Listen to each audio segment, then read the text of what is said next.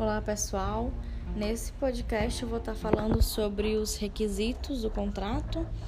É, no artigo 104 do Código Civil, fala que a validade do negócio jurídico requer, inciso primeiro, agente capaz, inciso segundo, objeto lícito, possível, determinado ou determinável, inciso terceiro, forma prescrita ou não defesa em lei. É, o agente capaz, ele precisa ele precisa, ele é importante porque ele precisa ter capacidade de participar, né, de agir, de agir como como pessoa mesmo, ter capacidade jurídica, que nem sempre tem pessoas que confundem a capacidade jurídica com a capacidade natural. E o que é analisado de fato é a capacidade jurídica.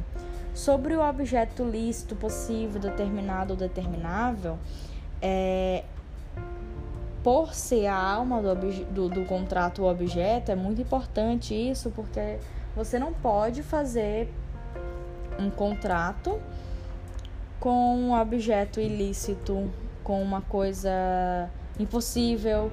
Tem exemplos, né? Você não pode fazer um contrato relativo a jogos, apostas, cassinos ou que envolva drogas, por exemplo. Também que seja possível, né?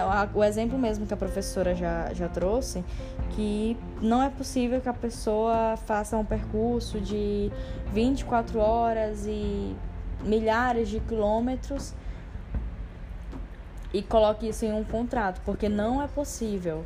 É de a volta ao mundo, por exemplo, em 24 horas.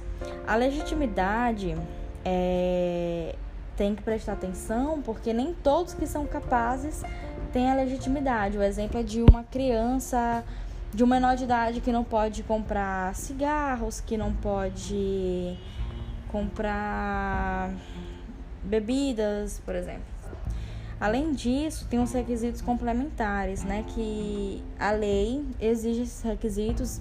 Para Orlando Gomes, são considerados os elementos né, indispensáveis o consentimento, a causa, o objeto e a forma. Esses são os requisitos complementares para o contrato.